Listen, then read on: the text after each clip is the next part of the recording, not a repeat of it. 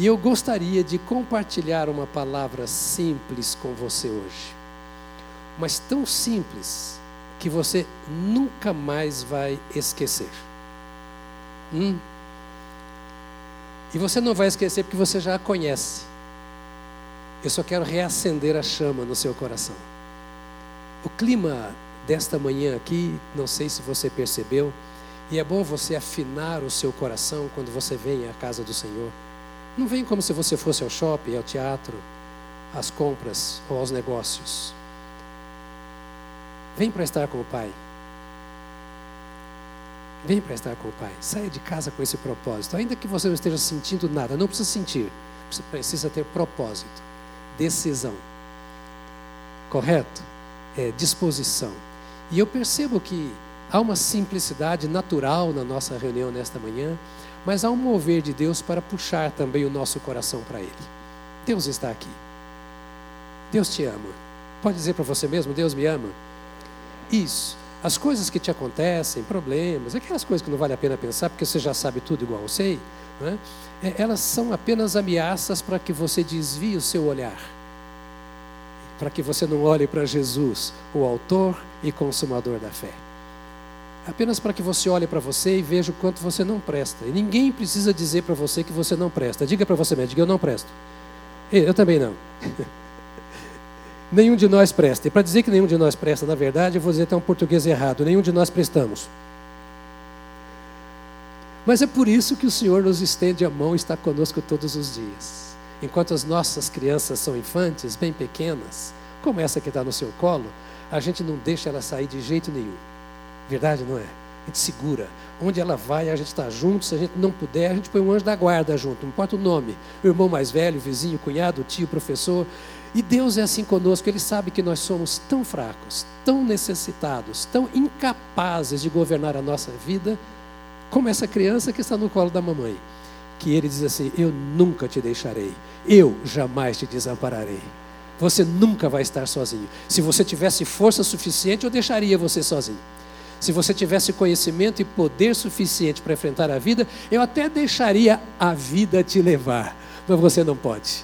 Você é meu eu te salvei, eu te remi, o inimigo te odeia, ele arma ciladas e as ciladas vêm às escondidas, você não sabe onde ela está e pode pôr o pé. E como Deus é responsável por nós, não apenas por ter nos criado, mas porque nos salvou, então ele põe até os seus anjos ao nosso redor para que não tropecemos em pedra alguma. Deus é bom, Deus é bom, aleluia. Diga: Deus é bom para mim.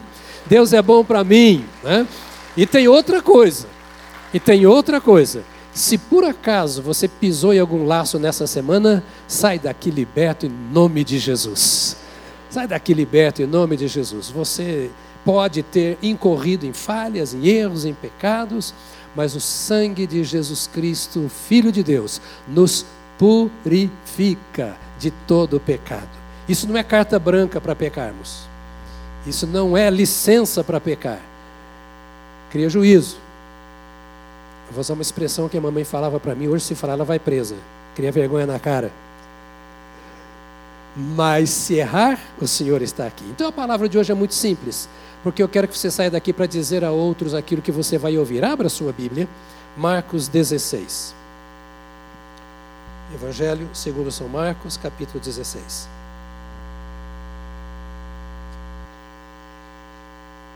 Eu acho que você, como eu, no final do ano fez duas coisas. Se não fez, está atrasado. Eu te perdoo, mas faça. Primeiro, um balanço. Como é que eu fechei o caixa nesse ano? Caixa moral, caixa espiritual, caixa financeiro, familiar. Qual é o balanço, o resultado final desse ano de 2020? 2021 na minha vida. Acho que você fez isso. Recalculou suas coisas, se errou em algum investimento, se deixou de pagar, se precisa trabalhar mais. Você olhou tudo, diz, o ano de 2022 eu preciso melhorar nesses aspectos. Agora eu queria dar uma paradinha com você para você decidir. Por isso que eu disse que é muito simples, é apenas uma questão de decisão. E você com Jesus? Como será? Depois que fechou o seu balanço em 2021, qual é o seu planejamento para 2022? Os nossos problemas maiores não são os financeiros, os de saúde e etc. O nosso grande problema é quando nós deixamos de fazer a vontade de Deus. O maior prejuízo que pode existir na face da terra é quando nós não fazemos aquilo que nos foi dado o dever, o direito, o privilégio de fazer. Qual é o seu planejamento na sua caminhada com Cristo para 2022? O que você sonha? Atrás de que você vai correr? Como é que você vai servir ao Senhor? Marcos 16 diz assim: versos 14, 15 e 16. Finalmente Jesus apareceu aos onze. Quando estavam à mesa, no momento de comunhão, como nós estamos agora. E eu espero que ele apareça ao seu coração, como apareceu aos discípulos hoje, aqui e agora, para trazer-nos o recado que trouxe a eles. E censurou-lhes a incredulidade e a dureza de coração, porque não deram crédito aos que tinham visto já ressuscitado. E disse-lhe: Vão por todo o mundo e preguem o evangelho a toda criatura. Quem crer e for batizado será salvo. Quem, porém, não crer será condenado. Eu vou repetir esse versículo.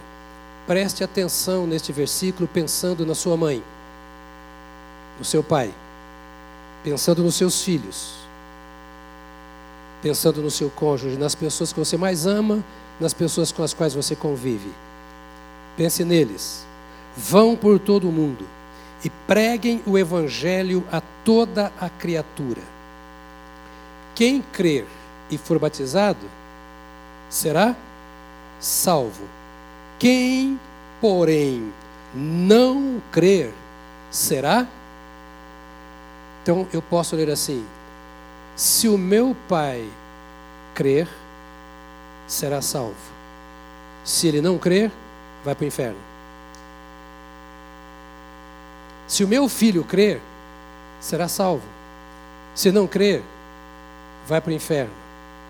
Pastor, eu não concordo com isso. Diga para Jesus, não, eu, não fui eu quem escreveu. Foi ele quem disse para os discípulos. Isso não é verdade. Quer chamar a Jesus de mentiroso? Pode. Eu não posso defender o Senhor Jesus. E nem tenho autoridade. Senhor é Ele, eu sou servo. Eu não tenho autoridade para defendê-lo.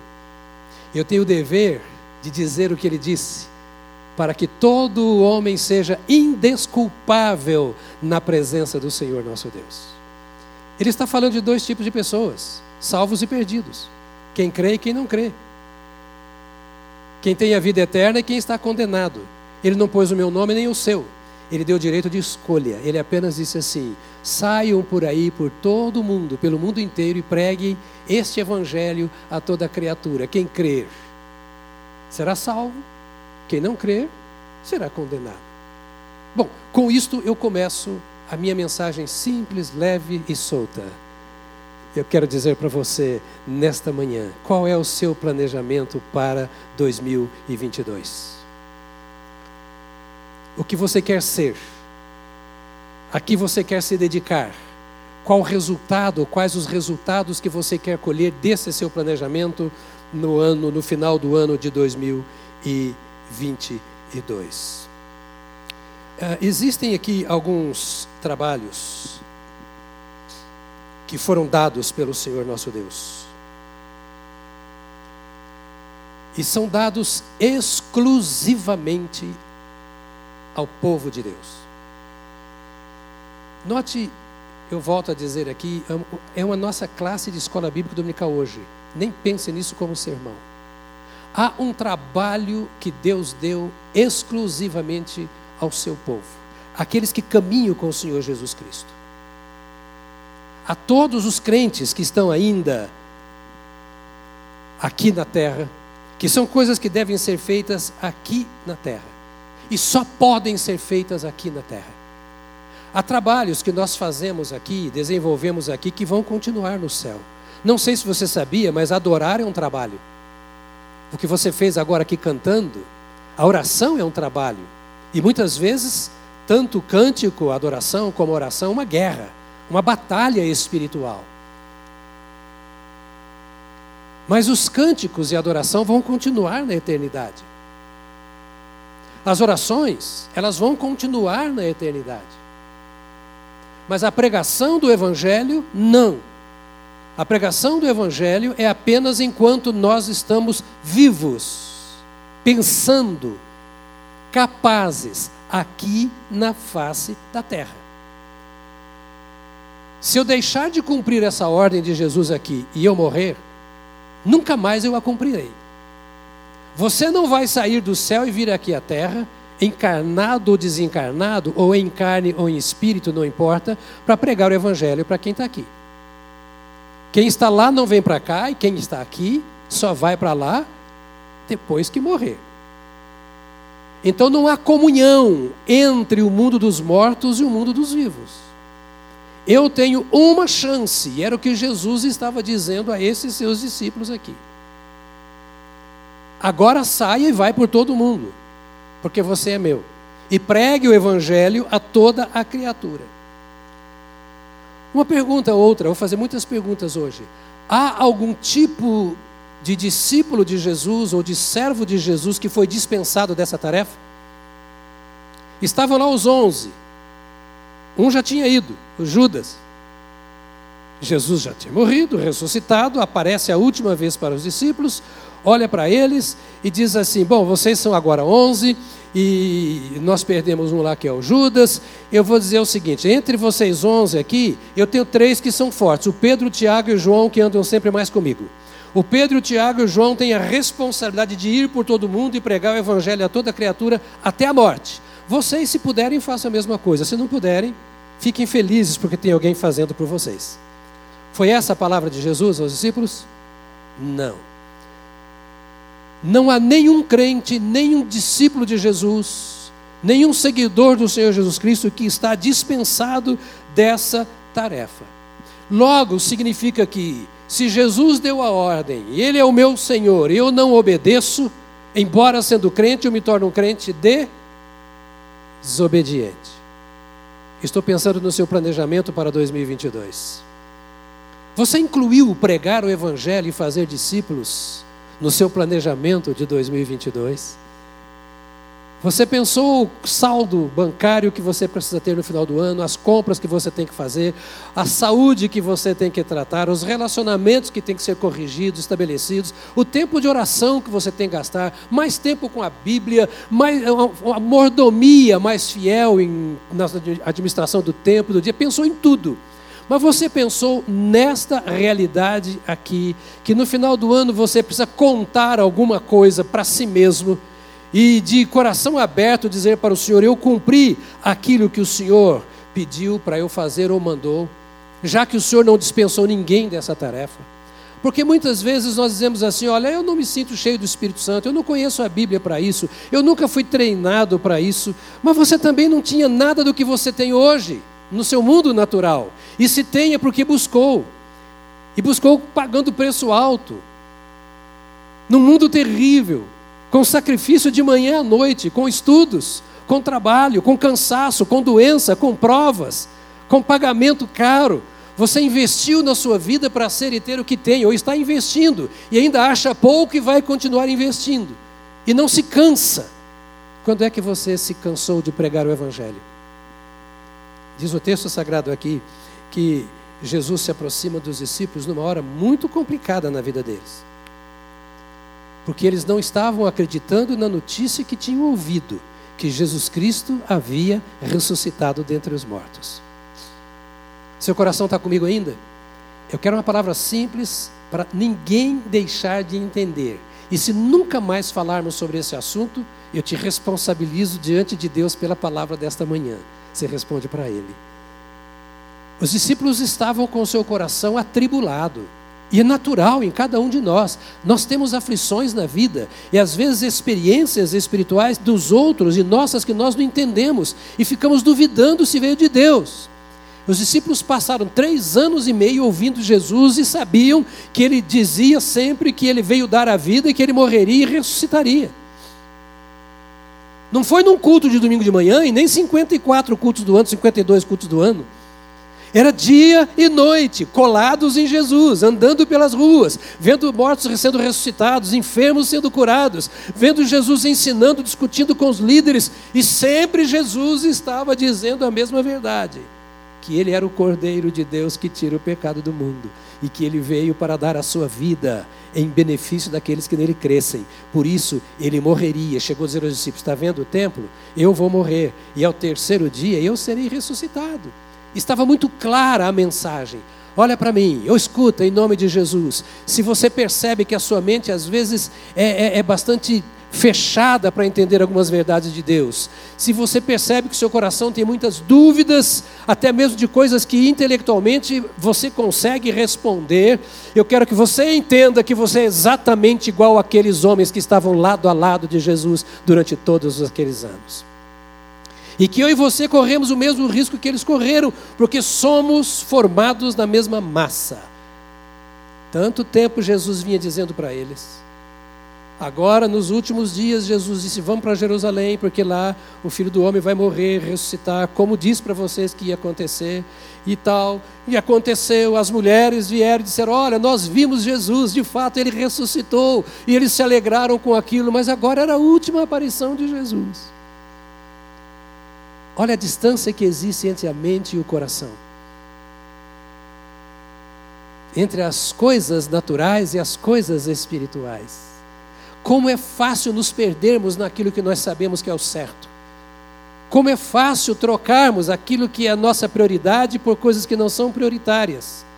E não nos sentirmos acusados por aquilo, porque parece que nós sempre temos alguma razão para não acreditar naquilo que nós não queremos fazer, porque queremos que os outros façam. E Jesus aparece para aqueles homens e diz assim: olha, o texto é muito claro dizendo assim: censurou-lhes a incredulidade e a dureza do coração. Meu irmão, nós estamos num culto e igreja é para isso, é para se afinar com Deus. Duas coisas aí que são pesadas para nós: incredulidade e dureza de coração. Nenhum de nós andou tanto tempo, eu tenho andado tanto tempo com Jesus como aqueles homens. Nós não vimos Jesus fazer o que aqueles homens viram.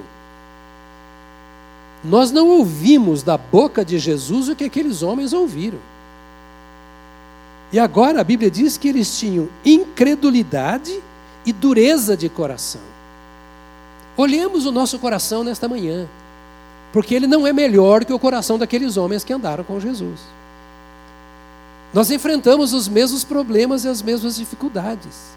E Jesus fala: não é possível vocês não acreditarem que eu ressuscitei, pois vocês estavam comigo. Como é que você pode duvidar de uma obra que o Senhor fez na sua vida, diante dos seus olhos? E além da incredulidade, ainda a dureza de coração. O que é a dureza de coração? É rejeitar a verdade, é negar aquilo que aconteceu comigo, é querer explicar racionalmente e não conseguir, então eu rejeito, porque as coisas espirituais não têm explicação muitas vezes. E de repente eles, pelo medo, pela frustração, agora olhavam para si e diziam: não é possível, será que nós fomos iludidos por três anos e meio? Será que você está sentado no banco de uma igreja, com a Bíblia na mão, cantando, frequentando cultos há não sei quanto tempo, e ainda para e olha para si e diz assim: Eu não, não sei se isso aconteceu comigo mesmo.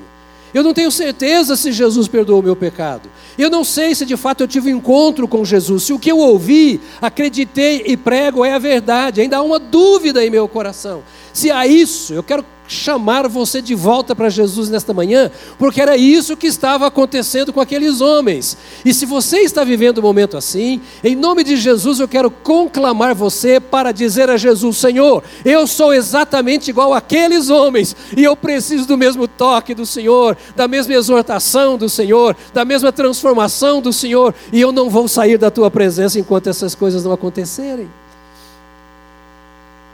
Eles estavam ali agora, o que, que nós vamos fazer? E Jesus aparece então e diz assim para eles: Vão ou ide e preguem.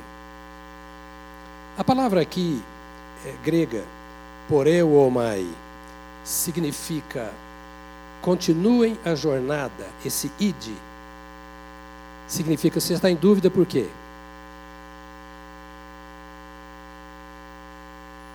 Continue a jornada. Está com o pé amarrado por quê?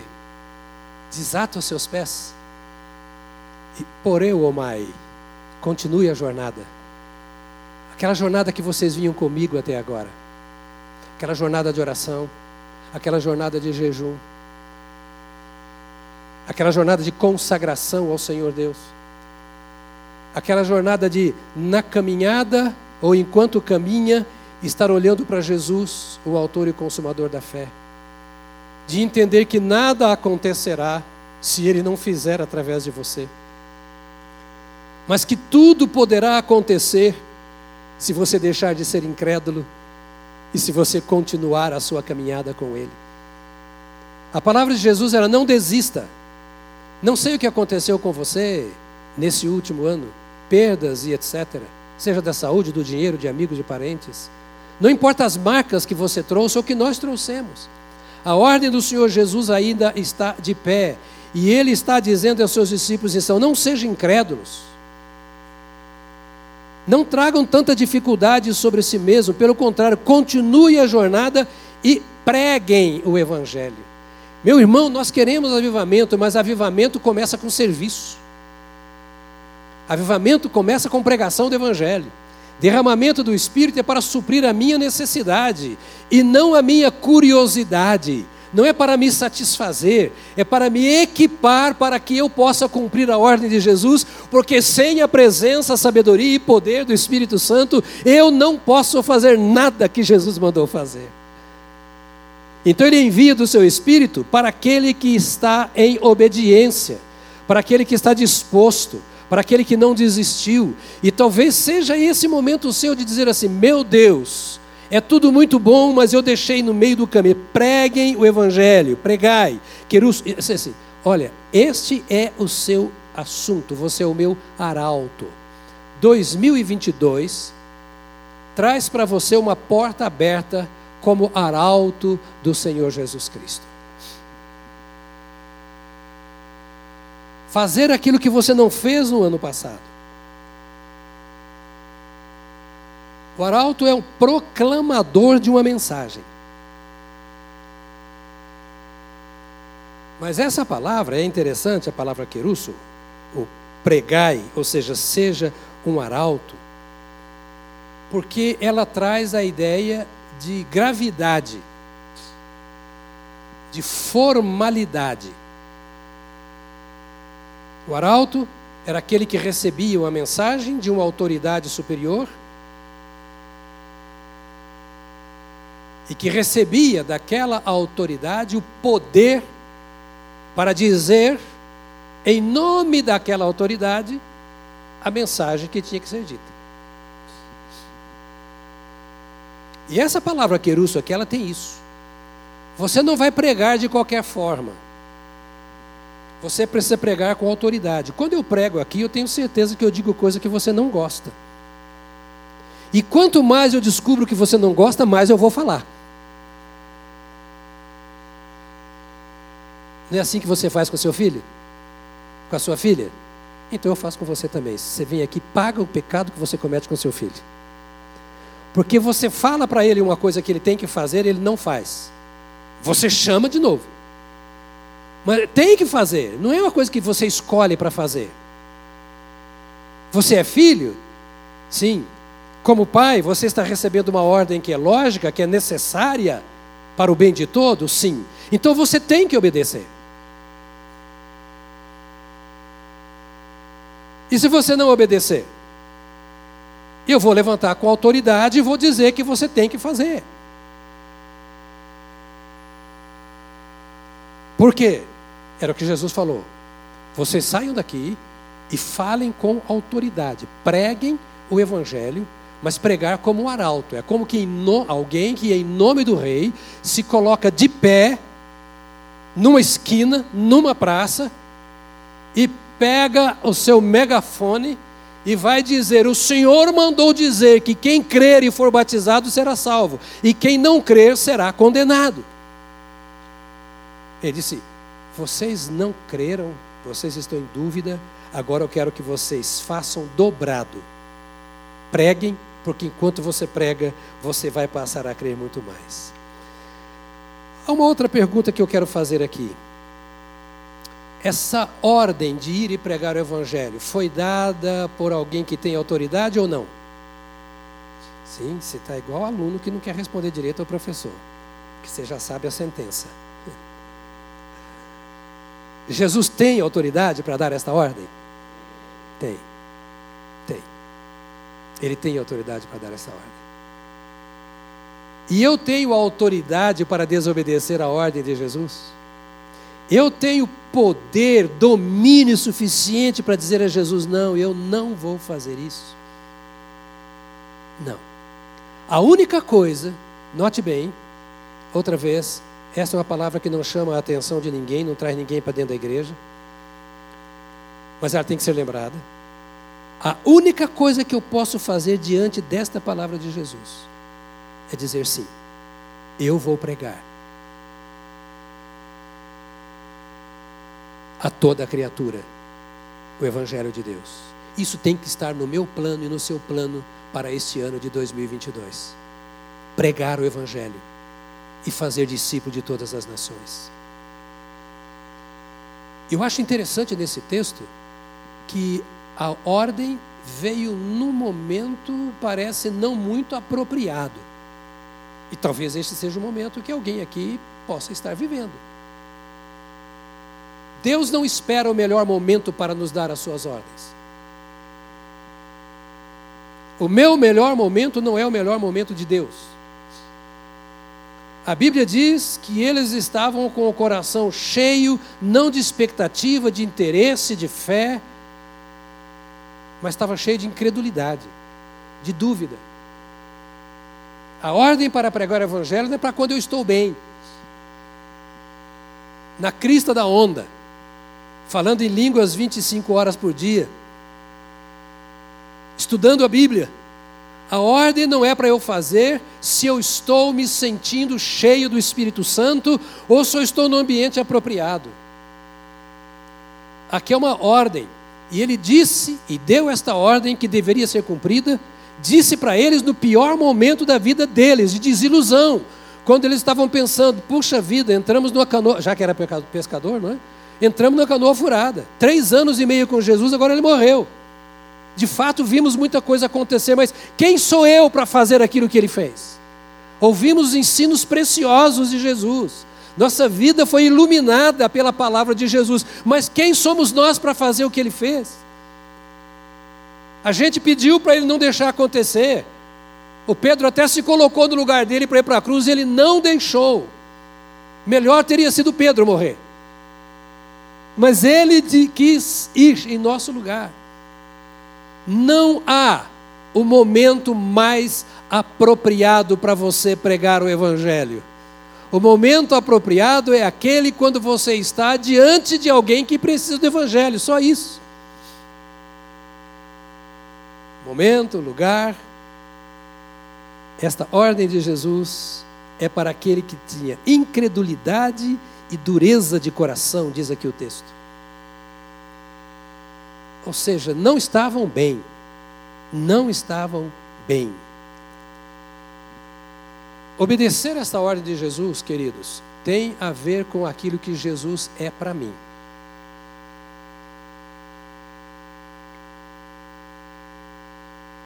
Eu posso ouvir o som do ar-condicionado. Eu queria estar ouvindo o som de aleluias mas eu estou ouvindo o som do ar-condicionado. Mas tudo bem, é hora de balanço para vermos onde é que estão os nossos prejuízos e corrermos atrás. Ainda há tempo.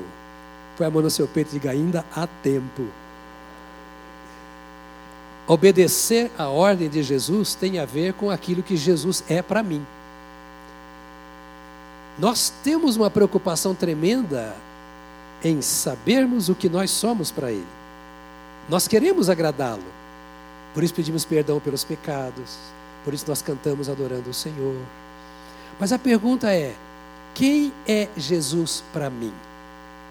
Ele é apenas o meu Salvador, que já não é pouco, esse apenas, não diminui a, a, o valor de Jesus para nós, porque tudo começa com a salvação. Ele é aquele que me guarda, que eu busco para proteger a minha vida, a minha família, ou ele é autoridade sobre a minha vida? Quem é Jesus para mim? O que ele fala vale para mim? Tenho sentado aqui um coronel comandante da aeronáutica. Homem de Deus. Ele está sentado aqui igualzinho a mim e você. Ele aparece diante de você e te dá uma ordem e você fala assim, mas quem que é você? Eu sou um coronel, eu sou comandante da aeronáutica. Diz assim, tá, mas, mas não tem nada a ver com a aeronáutica. Aquele é um civil como todos nós com todo o respeito que merece. É assim que nós nos relacionamos com Jesus. Na hora que nós precisamos da proteção, nós procuramos ver a farda em quem não está fardado. Precisamos da segurança, nós buscamos segurança em quem nós sabemos que podemos oferecer, Jesus. Mas e na hora que ele dá a ordem? Quem é ele para mim? Se nosso coronel der uma ordem unida aqui, mandar você entrar aqui e tal, e um atrás do outro e tal, aquela coluna, e ordinário. Mas já começou ordinário, não, hein? Você não vai obedecer o comando. Você fala assim, mas não, eu não sou militar, você não é o meu comandante. Mas e quando Jesus fala, ide por todo mundo e pregar o evangelho, qual é a resposta que nós damos? Você não é meu comandante? Quem é Jesus para você? Ele disse, ide por todo mundo. E não foi um pedido, foi uma ordem. Querusso é ide. E ide na posição de arauto. Ou seja, eu te dou o direito da farda, eu te dou o direito do, do, do, do megafone, eu te dou o direito da palavra. Você vai falar aquilo que eu mandei você falar. E é para ir. Você dá desculpa para mim, você dá desculpa para si mesmo. Mas quem é Jesus? Esse Jesus que deu esta ordem para você. Então nós devemos receber essa ordem de Jesus como servos de Jesus. Não é uma ordem da igreja. Percebe? Essa minha palavra paterna é assim: olhe para Jesus como seu chefe, como seu comandante, como seu pai. A outra pergunta que eu tenho que fazer aqui: a quem esta ordem é dada? Jesus chegou para uma conversa com os seus seus discípulos discípulos.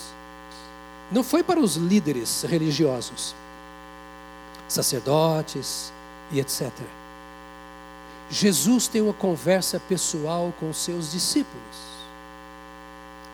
Mas eu acho que você e eu sabemos o suficiente para entender que Jesus não quer jogar a conversa fora. Quem de vocês já se dirigiu ao filho, à filha, e disse assim: Quantas vezes eu já te falei sobre isso? Alguém já cometeu esse pecado assim contra o filho?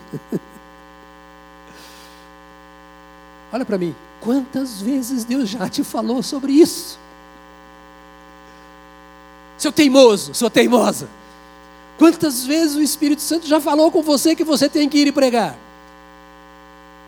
E quantas vezes você já ouviu dizer que não tem desculpa? Quem não sabe, aprende. E não aprende se não quiser. Foi anunciada a nossa EBM agora há pouco aqui. A IBM esse ano fechou com mais de 500 alunos. Mais de 500 alunos. E você pode fazer a sua matrícula e entrar para aprender. A nossa IBM estuda só Bíblia. É de Gênesis a Apocalipse, só o texto bíblico. Não é um seminário. E é só para membros da igreja. Quem não é membro da igreja, nós não recebemos, porque senão daqui a pouco nós estamos fazendo proselitismo nas outras igrejas. Então, não é um seminário teológico, é um curso de estudo da Bíblia, para ouvir esse Deus da Bíblia. Então, não é para qualquer um esta, esta, esta, esta ordem de Jesus, mas é para todos os discípulos de Jesus, inclusive eu e você. Vale para todos os ambientes, para todas as circunstâncias, para todas as épocas. Esta palavra de Jesus vale para tudo isso até a volta do Senhor Jesus. O ambiente é de tristeza. Eu estou no cemitério sepultando uma pessoa querida. Prego o evangelho no cemitério. O ambiente é de casamento. Estou casando minha filha. Em vez de baile, ficar arrastando o pé, sei lá o quê, pregue o evangelho no, no, no, no casamento dos seus filhos. Ah, o meu ambiente de trabalho é um ambiente obscuro, fechado para o Evangelho. É mesmo? É, pois é, por isso que Deus te colocou ali como sal da terra e como luz do mundo. Quando o coronel assumiu o comando lá da base aérea de Santos, ele ligou e chamou, olha, vamos ter um culto aqui, etc. 38 anos era a base, coronel? Hã? Há 98, 98 anos, nunca tinha tido um culto na base aérea. Chegou lá um coronel crente. O que, que ele fez? Fomos lá, Léo, meu genro, foi comigo, fomos lá. E quando eu chego lá, logo de cara, o coronel está no teclado tocando louvor com a turma da banda. Luz. 98 anos, nunca tinha tido um culto evangélico. Você está numa empresa que já teve de tudo, menos um culto. O que, que você está fazendo lá? Ah, mas eu, mas eu nada, eu sou enviado de Deus para cá, para pregar o evangelho a toda criatura. É esta palavra, Deus te manda lá para isso. O lugar é difícil. Está na cadeia lá, eu fui lá, lá, prega lá na cadeia, prega. É para qualquer lugar, qualquer tempo, qualquer situação em que você, porque Jesus fez isso em todos esses lugares. Não há exceção, repito aqui, para discípulo algum. Aí você me pergunta, mas quem é discípulo? Como é que eu posso saber quem é discípulo do Senhor Jesus. Discípulo é aquele que conhece o Mestre. Você conhece Jesus? Discípulo conhece o Mestre e segue os seus ensinos. O que Jesus mandou pregar? Pregar o? Pregar o?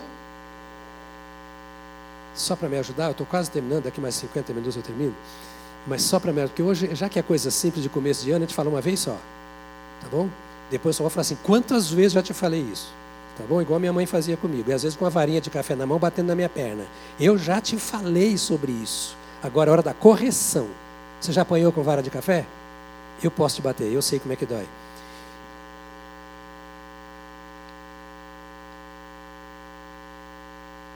Eu já falei que eu não posso abrir parênteses na fase da vida que eu estou. Eu abro parênteses, eu não sei onde eu estava mais.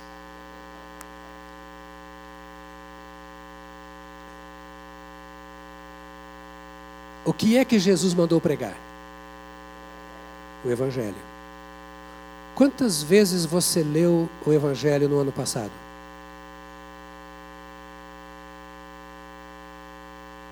Você já começou a ler o Evangelho esse ano? Quem não começou, comece. Porque você tem que pregar o Evangelho. Não é a Batista do Povo, os nossos programas. Tudo que temos é para pregar o Evangelho.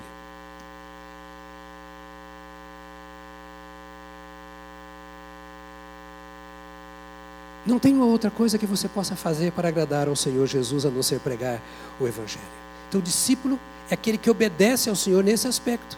Sai por aí, conhece os ensinos do Senhor, conhece as obras do Senhor e sai dando testemunho, pregando estas, estas coisas que o Senhor mandou porque ele é servo do Senhor Jesus. Deixa eu terminar fazendo uma última pergunta. Qual o objetivo da ordem de pregar e fazer discípulos? Qual o objetivo de Jesus? Ao ter dado esta ordem, preguem e façam discípulos. Em síntese, como eu preguei para vocês e fiz discípulos de vocês. A primeira razão é porque todos têm o direito de saber. Diga comigo, todos têm o direito de saber.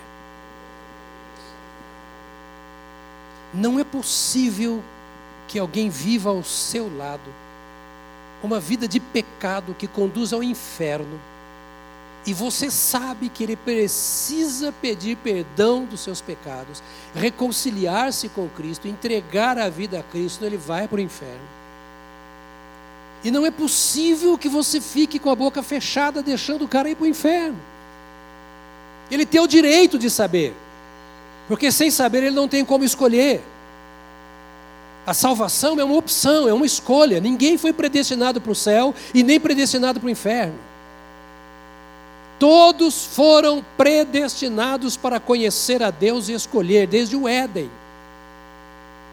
Adão fez a escolha errada, e daí para frente todos os homens, seus descendentes.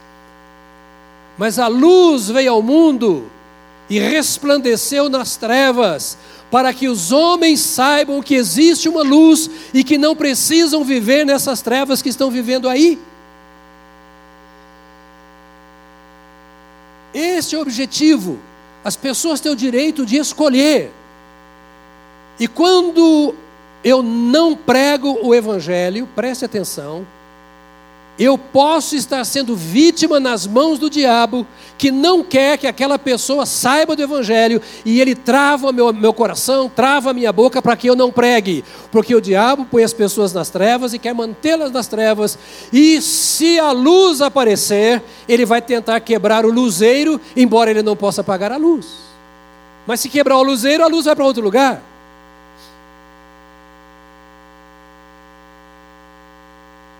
Então eu quero dizer a você que o Senhor quer que você saiba que todos têm direito. Marcos 2,10 diz: Isto é para que vocês saibam que o Filho do Homem tem autoridade sobre a terra para perdoar pecados. Vocês precisam saber, ele diz aqui, isto é para que vocês saibam. Se vocês vão aceitar, é outra história. Se vocês vão crer, é outra história. Mas isto está em Marcos, no capítulo 2, verso 10: Isto é para que vocês saibam que o Filho do Homem, Jesus, tem autoridade sobre a terra para perdoar pecados. Então você precisa dar testemunho para que saibam. A segunda coisa que eu quero dizer aqui, por que você precisa pregar o Evangelho? É para que as pessoas se convertam, agora sim. Para que as pessoas se convertam. Aí tem que pregar com clareza. Atos 4,12 diz: Esse Jesus é a pedra que vocês, os construtores, rejeitaram. Mas ele veio a ser a pedra angular. E, ouça, abre bem os seus ouvidos agora, para o que diz aqui Atos 4,12. Não há não há salvação em nenhum outro, porque debaixo do céu não existe nenhum outro nome dado entre os homens pelo qual importa que sejamos salvos. Atos 4:12. Não tem reencarnação. Não adianta um culto de sétimo, oitavo, trigésimo dia depois da morte. Não adianta fazer e pagar promessas. Não adianta apelar. Só há salvação em Jesus Cristo. Quem nele crê será salvo. Quem não crê será condenado. Quem falou isso? Jesus, a Bíblia. Você ama sua mãe e seu pai, ainda que você apanhe na cara, entre aspas, pregue o Evangelho. porque senão a separação vai ser eterna. Pastor, não tem um jeitinho. A Bíblia diz que Deus é justo. Jeitinho não é justo. Jesus disse que quando falarmos uns com os outros, tem que ser sim, sim, não, não. Ou seja, devem acreditar no que você fala. Se ele disse sim, é porque é assim. Se ela disse não, é porque é assim, porque ela só fala a verdade. E esse Jesus disse: Eu sou o caminho, a verdade e a vida. E ninguém vem ao Pai senão por mim. Esse é o Evangelho. Então não tem outra saída. Ou então Jesus seria o maior mentiroso dentre todos que pisaram essa terra. Mas aqui agora Pedro, que andou com Jesus, diz nesse sermão: não há salvação em nenhum outro. Que só pelo nome de Jesus importa que nós sejamos salvos. Então é preciso pregar isso.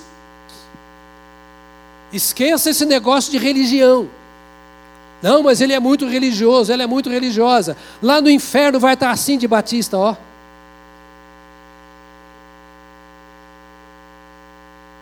E de qualquer outra religião. Porque essas capas não salvam. Tem que ser pregado o evangelho para que as pessoas se convertam. Eu já falei duas vezes que estou concluindo, a terceira não significa nada. Mas eu vou dizer a terceira ainda. Falta duas depois da terceira, aí os pastores ficam acompanhando e anotando ali, né? Depois ele, ah, você encerrou cinco vezes, não tem problema nenhum. Não tem problema nenhum. Não posso abrir parênteses, o que, que eu estava falando?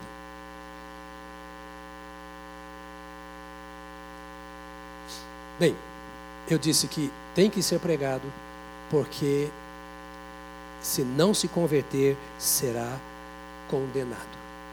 Qual é, então, o meu plano para 2022? Encerremos aqui. Certamente, quando você escreveu o seu projeto, seu planejamento para este ano, você orou. Se você é crente, você orou. Se não orou, comece a ver a que distância você está do Senhor, porque o crente não faz nada sem orar. Mundo, a igreja está cheia de gente. Mas nós precisamos ser dependentes do Senhor, crentes nele. Quem sabe você não colocou isso no seu projeto? E apresentou todo o seu projeto a Deus, Senhor abençoe. Aqui no dia 31, colocou os seus sonhos diante de Deus, os seus planos. Fez as suas queixas, porque muita coisa que você pensou para o ano passado e pediu não aconteceu. E agora você vê, Senhor, não aconteceu e precisa acontecer. Tudo isso. Agora Deus está colocando o projeto dele na sua mão. Se você quer que ele te atenda no seu projeto, que direito você tem de querer isso se você não atende o projeto dele? Quem é o Senhor da história? Você é o Senhor de Deus ou Deus é o seu Senhor? Dá para a gente medir como a gente está com Deus. Não precisamos sentir calafrio. Não precisamos tremer. E nem chorar. A única coisa que nós precisamos agora é: Senhor, me perdoe. Eu tenho colocado tanto as minhas necessidades diante de Ti, os meus sonhos, pedindo que o Senhor os cumpra, e eu não tenho cumprido o teu projeto para a vida da humanidade que foi colocado em minhas mãos desde o dia que eu recebi a Jesus. Dê um testemunho lindo com a sua vida. Dê presentes. Mas seja pontual. Chame lá agora a pessoa e diz qual é o seu compromisso com Deus. Eu quero mostrar para você que você pode se comprometer com Deus. Você não pede nada, só ganha. Pregue o plano da salvação para essa pessoa. Me permita usar este púlpito nessa manhã para essa conversa tão simples, mas indispensável. Você é um vocacionado, uma vocacionada para dar continuidade a essa obra do Senhor. Queria convidar você a se colocar de pé agora. E eu quero orar com você.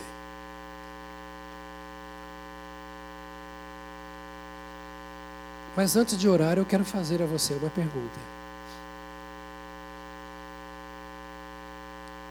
E vou ser repetitivo para você nunca mais esquecer. Nunca mais esquecer.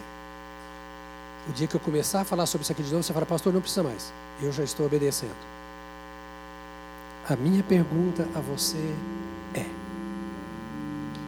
há alguma coisa que precisa ser removida do seu coração, tirada da sua mente, para que você possa obedecer essa ordem de Jesus?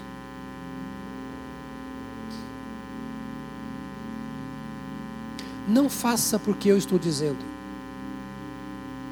Eu estou dizendo porque está na Bíblia. Se eu ou qualquer pastor dessa igreja disser alguma coisa aqui que não seja bíblica, você não tem compromisso nenhum com isso. Mas se você é crente, você tem compromisso com a Bíblia. E se você tem compromisso com a Bíblia, você precisa se levantar e fazer o que a Bíblia mandou fazer. E quando eu não faço o que a Bíblia manda, eu tenho que olhar qual é o obstáculo. Qual é a pedra que tem que ser removida? Vergonha? Incredulidade? Desconhecimento das Escrituras? Há quanto tempo você anda com o Senhor? E ainda desconhece esses fatos e como fazê-los? Será que a gente tem desculpa diante de Deus? Falou assim: olha, eu sou crente já há três anos, eu não sei nem pregar o evangelho ainda.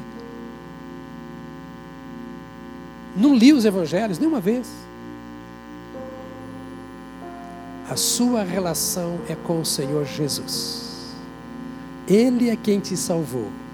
Ele é quem te ilumina para que você possa entender a palavra, ser instruído pela palavra.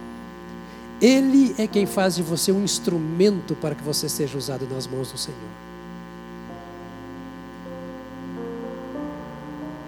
Não se prenda ao que está acontecendo na igreja A, B ou C. E nem aqui. Olhe para dentro de si mesmo agora. E veja se você está dando fruto.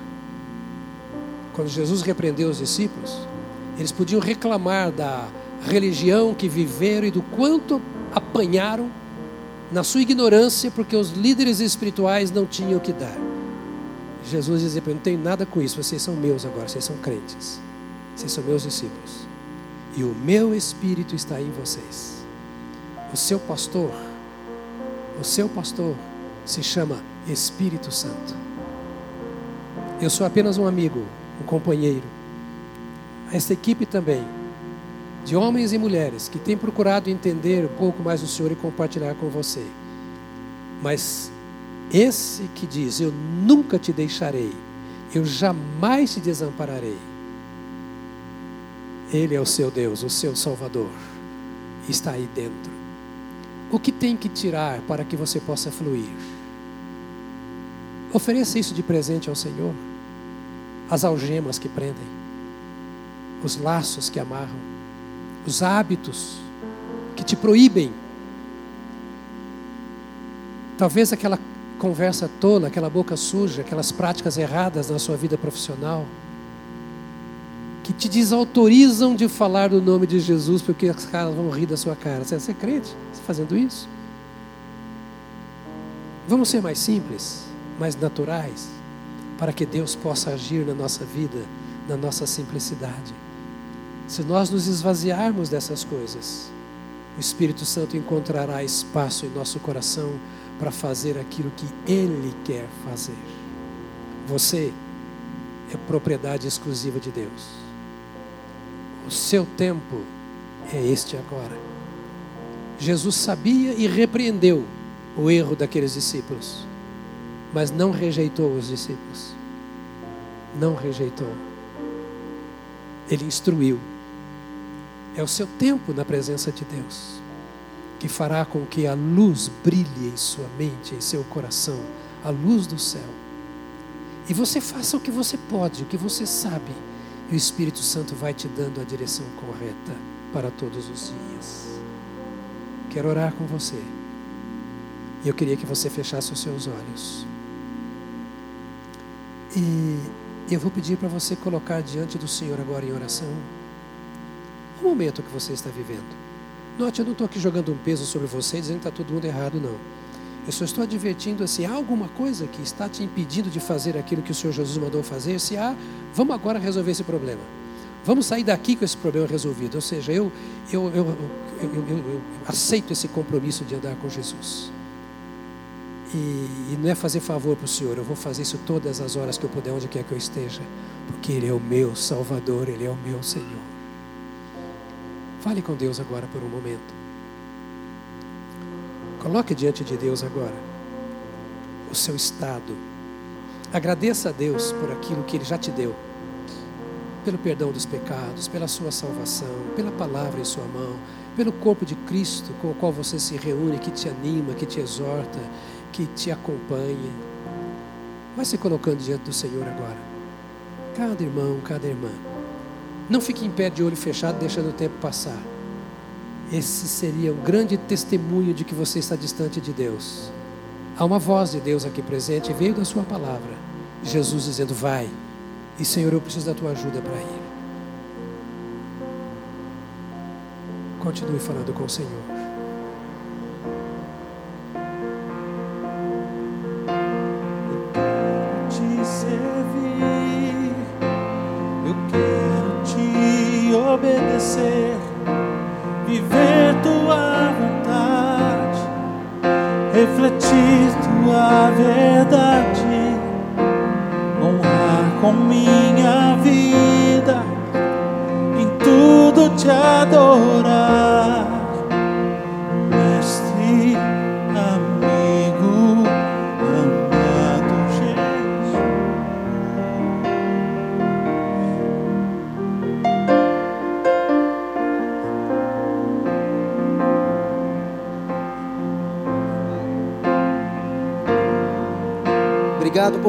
Graça, obrigado por teu amor.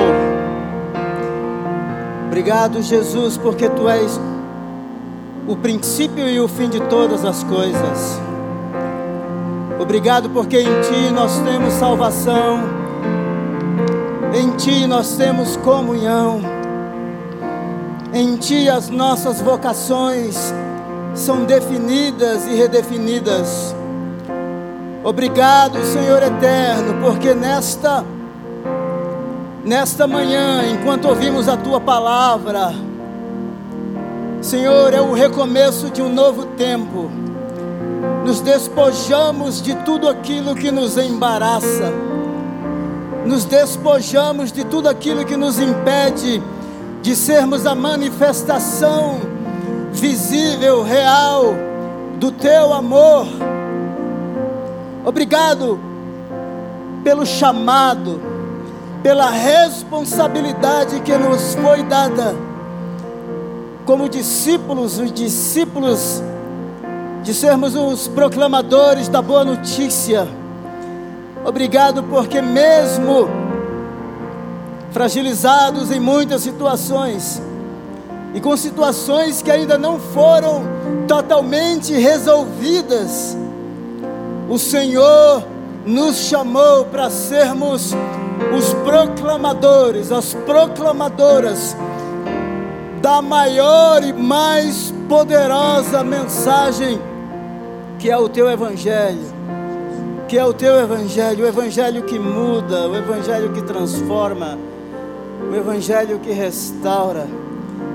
Por isso, bendito, bendito seja, bendito seja o teu nome e as nossas fraquezas, elas jamais nos impedirão de vivermos este Evangelho que nos sustenta em toda e qualquer situação.